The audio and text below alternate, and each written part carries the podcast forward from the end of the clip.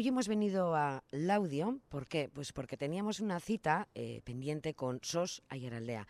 En este caso no tenemos una persona, sino tres, y hoy vamos a hablar con Aitor Merino, Caixo. Opa, Caixo. También vamos a hablar con Ludi Temiño, Caixo. Caixo. Y con Nekane Martínez, Caixo Gunón. Caixo Gunón. Bueno, estamos aquí, hemos quedado para hablar de Sosa y Araldea, pero Sosa y Araldea tiene mucho para contar, por lo tanto vamos a ir por partes y vamos a ir cronológicamente explicándolo. ¿Por qué decimos esto? Porque primero queremos saber qué es Sosa y Araldea, cuándo surge, por qué surge. Cuéntanos un poquito, Ludi.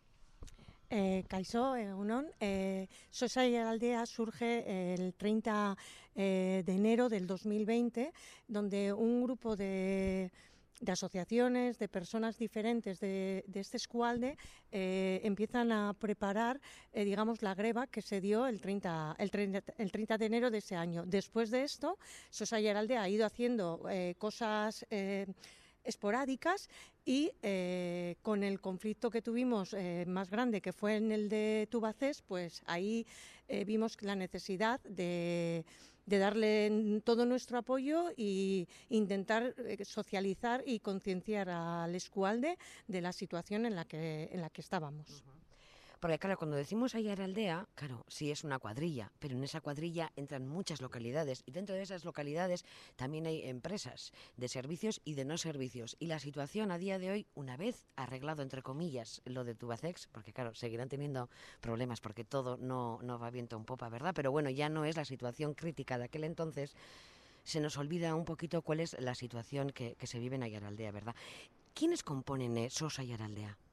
Sosa Aldea la compone todo el mundo, todo el ciudadano que pertenezca a este escualde y que crea que hay una necesidad de juntarse, solidarizarse y de luchar, de tejer redes entre nosotros para que eh, no permitamos en este escualde eh, que se siga teniendo esta destrucción de empleo que estamos teniendo en los últimos años. Hablamos de destrucción de empleo. Para hacerle frente os reunís, eh, se crea Sosa y Araldea. Eh, ¿Cómo funciona Sosa y Araldea? Es decir, ¿cómo, ¿cómo os organizáis? ¿Cómo hacéis las reuniones? ¿Dónde las hacéis? Porque claro, Ayaraldea ya hemos hecho al principio de la entrevista que es un poco extensa. Sí. Bueno, Ayaraldea tiene varios, en varios pueblos, eh, desde Orduña hasta Orozco, que todos ellos pertenecen a, a, este escualde, al escualde de Ayaraldea. Eh, ¿Cómo nos reunimos o cómo nos organizamos? Pues cada, cada 15 días o cada mes hacemos asambleas abiertas donde todo el mundo eh, que quiera puede venir y contarnos lo que, su pro problemática o lo que ellos ven eh, en, la, en la Heraldea que debemos, de, que debemos tomar nota y ponerlo encima de la mesa o hacer algo. Hace poco también, si no me equivoco, eh, organizasteis una concentración para denunciar eh, pues, los accidentes laborales, por ejemplo, el último caso que fue en Izarra, ¿no? en, en la oficina. Sí, eh, es verdad. Hemos eh, puesto eh, paneles de muertes laborales en, en, todos los pueblos del Escualde eh, para concienciar de que precisamente hay un problema y que eso es una lacra. La, o sea, el, la precariedad en, la, en, los trabajos en los que actualmente eh, pues trabajamos nos lleva a que eh, cada, cada, año el número de accidentes de, laborales va en aumento y esos paneles lo que quiere hacer ver es eso, que, que no es uno este mes, no, no, es que ya llevamos, eh, en lo que llevamos de año, ya llevamos eh, cuatro muertes laborales en, en Euskal Herria y, y, no llevamos más que un mes. Y el año pasado terminamos con eh, 69 personas las que habían perdido sus vidas en accidente laboral. Y eso es muy trágico porque son familias enteras que se rompe se rompe su proyecto de vida y es para nosotros tenía mucha importancia. Entonces estamos contentos porque en cada pueblo de este escualde hay un panel informativo donde se van contabilizando los, las muertes laborales. Hablamos de un tema bastante escabroso, pero bueno, eh, la precariedad laboral y el quedarse también en el paro tampoco es eh, nada, nada bueno, ¿verdad? No son buenas noticias las que tenemos en, en Ayaraldea. Y vamos a hablar, eh, Aitor Merino, eh, ¿cuál es tu situación, por ejemplo, concretamente, en tu trabajo? Eh, acá y según, pues bueno, nosotros en Lo que era antes Guardian eh, nos vendió la multinacional vidriera pues a un fondo buitre eh, que están condenados, bueno, buscados incluso por la Audiencia Nacional con órdenes de busca y captura y bueno, pues ha llegado el día, dos años y medio después de vendernos, que nos encontramos en un preconcurso de acreedores, 240 familias y con un futuro eh, más que incierto por delante. Eso en la empresa para la cual tú trabajas, o bueno, eh, o estás de momento ahí, no sabemos eh, cómo, cómo va a acabar, ¿verdad?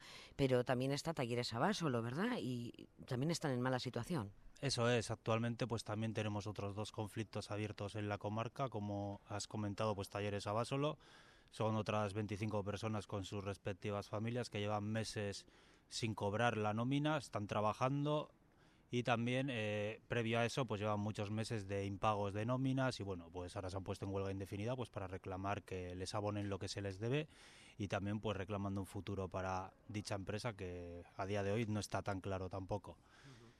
Con estos dos titulares que nos acabas de dar ahora, ¿cuál podríamos decir, porque habrá más titulares, estos son dos que me acabamos de dar ahora, cuál es el diagnóstico que tiene a nivel económico laboral eh, Ayeraldea en, en la actualidad. Ahora mismo, ¿cómo nos encontramos en esta zona? Pues nos encontramos, pues como hemos comentado, con estos dos conflictos y si me permites te iba a comentar otro conflicto más que está sucediendo. Sí, sí, vamos a hacer el diagnóstico total. Eso es, que pues ahora mismo, mira, hemos tenido unos meses parecía de tranquilidad, entre comillas, y ahora se han juntado tres luchas o tres conflictos. El otro conflicto es el de Madres Mercedarias, que es un centro de atención a personas con discapacidad en Orozco y también pues ellas estaban reivindicando estos años atrás eh, un aumento salarial y de condiciones de trabajo pues más dignos o más dignas perdón y actualmente pues encuentran que a final de año el 31 de diciembre se acaba la concesión digamos de esta actividad con lo cual el 31 de diciembre si no interviene Diputación de Vizcaya que también está presente en dicho centro pues van a acabar también 43 o 47 mujeres todas ellas en, en la calle y también 70 y pico usuarios usuarias en este caso también pues sin este servicio. Así que, bueno, como puedes ver, la situación actual de Ayaraldea, pues estamos hablando simplemente con estas tres luchas, más luego, aparte, como siempre decimos, el goteo constante que va sucediendo en talleres, tienditas, O incluso donde hemos hecho la cita, también tendría mucho que contarnos la tabernera, ¿verdad? Correcto, también donde estamos ahora mismo. Podemos decirlo, ¿no? También. Sí, donde estamos ahora mismo tomando el café y haciendo la entrevista, pues también va a echar el cierre dentro de poco porque, bueno, pues los alquileres son inasumibles y, bueno, pues no se dan las condiciones ideales para seguir manteniendo el trabajo a nivel local, digamos, en los comercios, en este caso la hostelería. Vamos, que nos animan a emprender y a abrir negocios y a seguir adelante, pero la situación no, no nos ayuda mucho, ¿verdad? ¿Qué nos puedes contar? Bueno, nosotros desde esta plataforma lo que queremos es animar a la gente a que se una a estas luchas, socializarlas sobre todo, tejer redes entre nosotras, que no queden, que no pensemos que son casos aislados y, luchar para que cosas como estas no sucedan, para que no se sigan enriqueciendo y, tengamos nosotras mejores condiciones.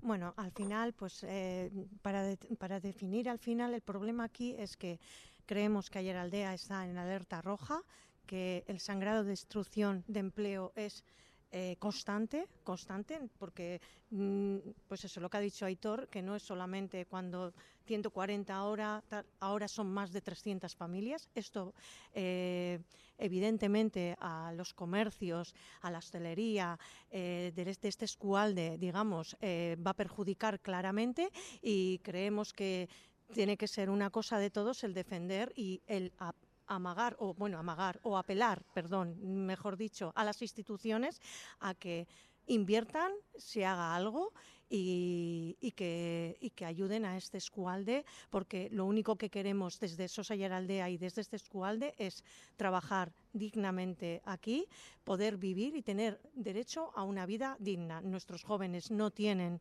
no tienen ningún futuro aquí los trabajadores está claro que poco a poco tampoco y por lo tanto eh, poco a poco este escualde, si seguimos en estas condiciones, va a terminar muriendo, van, los pueblos van a terminar estando desiertos porque no hay una calidad ni una garantía de vida. Queremos poder vivir tranquilamente con nuestros trabajos en Ayer Aldea. Y me consta que trabajáis por ello, os juntáis eh, cada, cada 15 días, hacéis asambleas, hacéis concentraciones, no paráis. Bueno, ya vamos a ir concluyendo, pero eh, tenemos que decir que sois bastante activos en las redes sociales, os encontrarán, ¿no, Aitor? Eso es, estamos tanto en Twitter como en Instagram, canales de Telegram y también hay un correo electrónico, pero sí estamos bastante activos, como tú dices, y se promueven por ahí pues todas las movilizaciones, eh, demás actos que hemos tenido, como he comentado Ludi antes de los accidentes laborales y en cualquier sitio de esos nos podéis encontrar, sí.